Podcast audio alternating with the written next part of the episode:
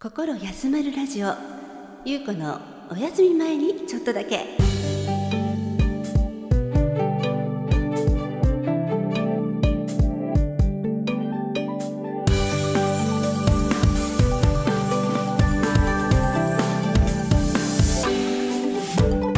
今日もあなたのリラックスタイムにちょっとだけお邪魔させてください。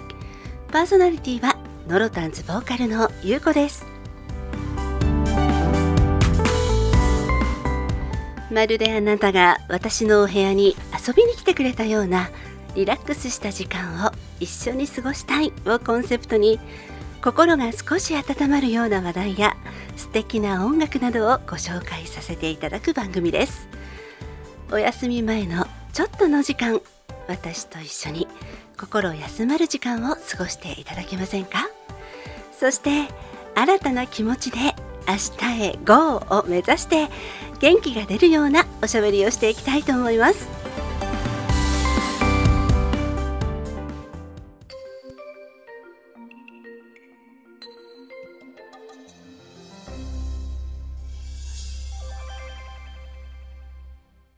心休まるラジオゆうこのお休み前にちょっとだけ始まります。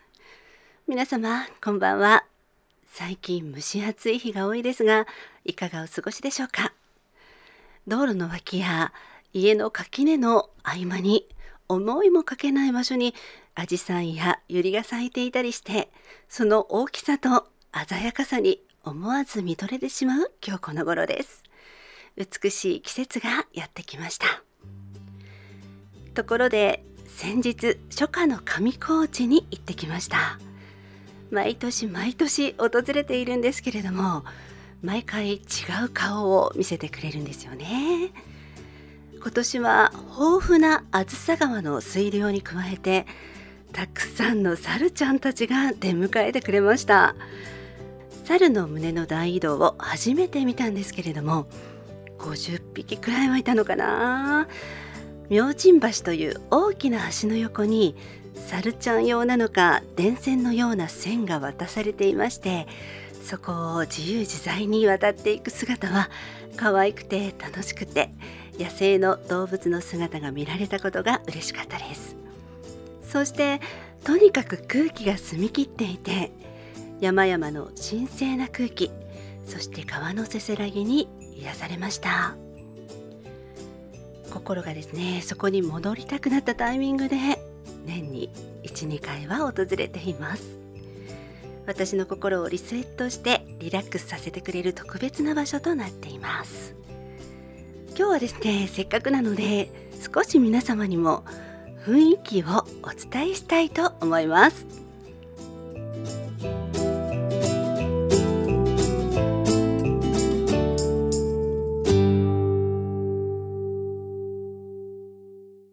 はいということでゆうこは今上高地にいます。えー、この遠くにせせらぐ川の音聞こえるでしょうか？そして鳥たちがさえずる声もなんとなく聞こえるでしょうか？とっても素敵な空間におりまして癒されている最中です。皆様ともこの気持ちを共有できたらなと思います。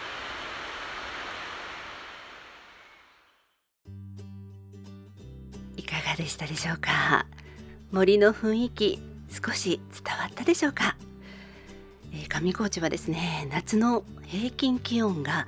20度前後ということで夏でもとっても爽やかです。森林浴にも最高なんですよね。ぜひ皆様も訪れてみてはいかがでしょうか？皆様にもこんな心の原点を取り戻せる特別な場所がおありですか？よかったらゆうこにもこっそり教えてほしいなと思います。さて本日の心休まるラジオのメニューです。この後すぐ心休まる今日の一曲。そして久々のコーナーノロタンズと皆様のコーナーをお届けします。どうぞ今夜も最後までお付き合いくださいね。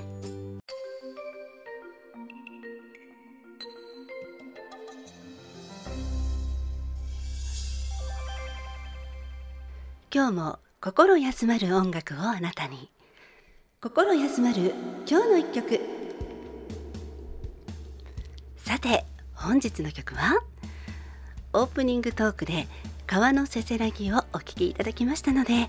川にちなみまして優子の大好きな曲オードリー・ヘップバーンの歌う「ムーンリバー」を取り上げさせていただこうと思います。この曲は1961年の映画「ティファニーで朝食を」の劇中歌となります。主人公のホリー演じるオードリー・ヘップバーン自身が歌っている曲となりまして今ではスタンダードナンバーとなっているとても有名な曲です。人生の流れの中で抱くこうなりたい自分を見つめ直したい時に勇気をくれる一曲だと優子は思っています。作曲はヘンリー・マンシーニで彼は当時の映画音楽のヒットメーカーです。代表作としては映画「ひまわり」のテーマ「ピンクパンサー」「小僧の行進」などたくさんの名曲を残しました。どれも永遠のスタンダードナンバーですね。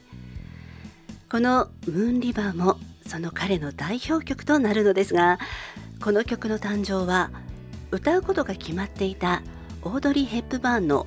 恋の音域がやや狭めだったことからその範囲内にすること前提でヘンリー・マンシンリが作曲しこのメロディーが生まれたらしいんですよね。でもかえってそれがとっても覚えやすくてそして哀愁に満ちた世界観を醸し出すことになったんですね。とにかくこの曲を歌うヘップバーンはラフなジーンズ姿でギターを弾いてるんですけれどももうこのシーン可愛いし素敵すぎるんで私大好きなんですよね。番組概要欄にバナーを貼らせていただきたいと思いますのでぜひご覧になってみてください。一説によるとこのシーンはちょっとラフすぎるとのことで当時の映画会社の意向によりカットされる寸前だったとのことで今ではありえないと思っちゃいます。そして少し優子の話をしますと時代的には私が生まれる前の映画にはなるのですけれども映画好きの父がおりましてその影響で古い映画や映画音楽が大好きだったんですよね。それもありまして子供の頃からヘップバーンに憧れていました、えー、ヘップバーンに憧れている方はきっと今でも多いんじゃないかなと思います。例えばヘップバーンのフィギュアなども現在も販売されているししかもですね高値で売買されているくらいの人気があるんですよね。私の好みはというとですねどちらかというとローマの休日のヘップバーンではなくて断然このティファニーで朝食をのヘップバーンが大好きなんです。皆さんはどちら派でしょうかね？気になるところです。どちらもとっても魅力的ですね。ファッションも素敵。自由奔放な雰囲気も大好き。気取っていないチャーミングなティファニーで朝食をのヘップバーに私は憧れたんですけれども。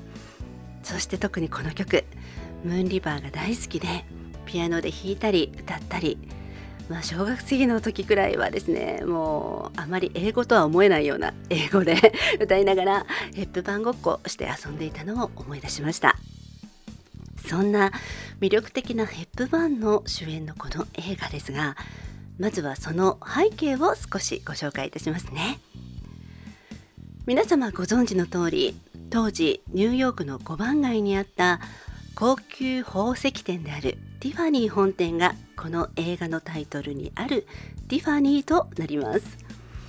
実際には当時は店に朝食をとるレストランスペースがあるわけでもなく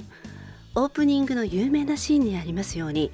人通りもまばらな5番街のショーウィンドウの前でオードリー・ヘップバーンが朝食を食べるデニッシュをかじるということなんですけれどもこのホリーの日課がタイトルになったんですね。どれだけこのヘップバーに恋焦がれたことでしょうか。キュートだし美しいし自由奔放で無邪気で女性の魅力が全て詰まっている彼女。彼女が身につけた5連の豪華なパールネックレスも本当に憧れたものです。そんなとっても優雅な雰囲気がする主人公ホリーはいわばアメリカ版芸者さんのような接待で男性からお金をもらって暮らしている田舎から出てきた女の子なんですよね。いつか大金持ちと結婚をしたいと願っているようなそんな女の子のお話です。そんな彼女はいわゆる日系オーナーのいるお部屋で名前のない猫ことキャットちゃんと一緒に暮らしています。余談ですけれどもその日系オーナーなんですが結構これが後の日本人像を生んだんじゃないかなと思うくらいいわゆるステレオタイプの日本人メガネ出っ歯なんですよね。しかも頻繁に出てくるので優子を改めて見ると気になってしまいました。当時の日本人ってこういうイメージだったのねとオーナーが出てくるたびなんか複雑な気持ちになりました。まあそれはさておき。そんな彼女の上の階に住むことになったのが作家志望の青年ポール。彼は数年前までは作品を世に送り出していたのですが今はパトロンに生活させてもらっているような売れない作家の男性でした。ホリーは今軍隊にいて一緒に暮らすことがかなわないけれどもホリーの大切な弟フレッドにどことなく似ているポールのことが気になっていきます。弟フレッドにそっくりと彼女はポールのことを親しく思い素直な自分の姿を見せていきます。ポールはポールでホリーが彼女の取り巻きに追いかけられたり刑務所に収監中のマフィアのボスに面会をして天気予報を伝えるアルバイトでお金をもらうような不思議なふわふわした生活をしている彼女のことが気になり始めていくのです。そして次第に惹かれ合っていきます。いろいろな事件がありながらも2人は心通わせついに愛に満ちた口づけを交わします。そしてあのティファニー本店に出かけていき少ない予算しかない彼らは無理言って手持ちのおもちゃの指輪に名前を彫ってもらうオーダーをしたり2人は楽しい時間を過ごします。でもホリーはいつも玉の腰に乗るチャンスがあればすぐに翻ってしまうような危うさのある女性お金命です。一方ポールは心を入れ替えもう一度作家としてチャンスをつかもうとホリーにも胸を張れるようパトロンとも別れ自力でなんとかわずかではあるものの収入を得て喜びオーダーした指輪を持ってホリーにプロポーズに行きます。しかしながらホリーはまたもやお金に目がくらみリオの富豪との結婚が決まったと図書館でリオについて調べているようなありさまそんな矢先に刑務所のマフィアのボスに天気予報を伝えていたアルバイトが実は麻薬組織の暗号であったことが判明し組織に関わったとして囚われの身になってしまうホリー。富豪との結婚が破綻になってしまいました。しかしながらまだ富豪との結婚に未練がありジョージア番付を手放しません。無実を証明し救ってくれた目の前のポールを放ってリオへ行こうとするホリー。2人と猫ちゃんを乗せたタクシーはなんと空港へ向かうのです。2人でティファニーで名前を刻んでもらった思い出のおもちゃの指輪を手にしたポールはこの後どうしたのでしょうか。雨のニューヨークドラマティックな結末に歴史に残る名場面をぜひお見逃しなく、え最後にムーンリバーの歌詞を訳してみました。優子は勝手にホリーとポール2人でこの川を渡っていくのかなと想像しています。ムーンリバーあなたはとっても広い川ね。いつか胸を張って渡ってみせるわ。時にあなたは夢を抱かせてくれたり心を傷つけたりするけどあなたの行くところへどこへでも私はついていく。2人の漂流者の私たちはこれから旅に出るの。見たこともないようなたくさんの世界が待っている。私たちは夢が叶うという同じ虹のふもとに向かうわ。待っててね。虹の上で。私の大切な小さな頃からの親友として。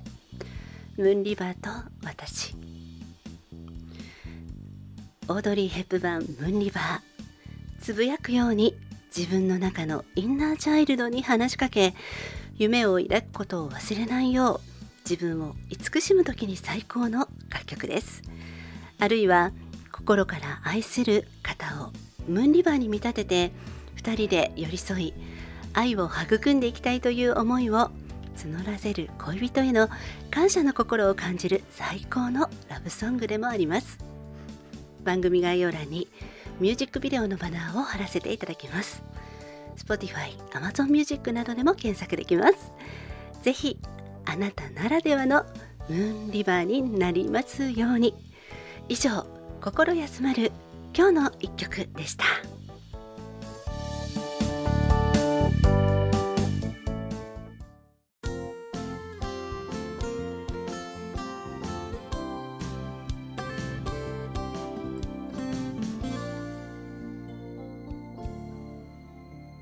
心休まるラジオ。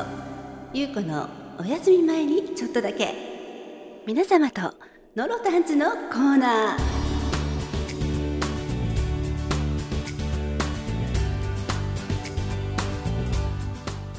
さて今回はノロタンズの YouTube 投稿にいくつかメッセージをいただきましたのでご紹介させていただきます。温かいコメント大歓迎です。ありがとうございます。実は今回あの名曲「糸」を動画投稿させていただきました。その投稿にやつ様よりいただきましたメッセージご紹介させていただきます。紡がれた音楽が心に染みました。次回を楽しみにしております。といただきました。本当に嬉しいコメントありがとうございました。私たちの人生をかけて生涯音楽を紡いでいきたいと思っています。ちょっと大げさですけれども温かい応援がとっても励みになりました。この曲はノロタンズよっちゃんのオリジナルアレンジでチャーチ風教会ですね。教会の中で歌っているような雰囲気にしたいなとアレンジした特別な糸となります。やつ様の心に届いたこと本当に嬉しいです。やつ様どうぞこれからもぜひノロタンズ応援よろしくお願いします。今回番組サイトにもノロタンズ糸の演奏 YouTube のバナーを貼らせていただきます。まだの方はもしよろしければぜひお聴きください。また恋に落ちてフォーリンラブにもメッセージをいただきました。ゆっちん様より懐かしいですね。綺麗な声です。お二人で息ぴったりで素敵ですといただきました。わお綺麗な声と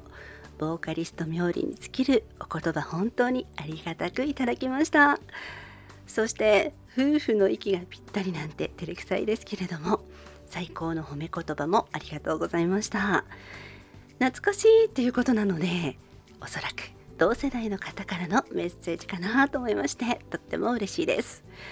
昭和の名曲。これからもノロタンズはオリジナルアレンジで発信していきますので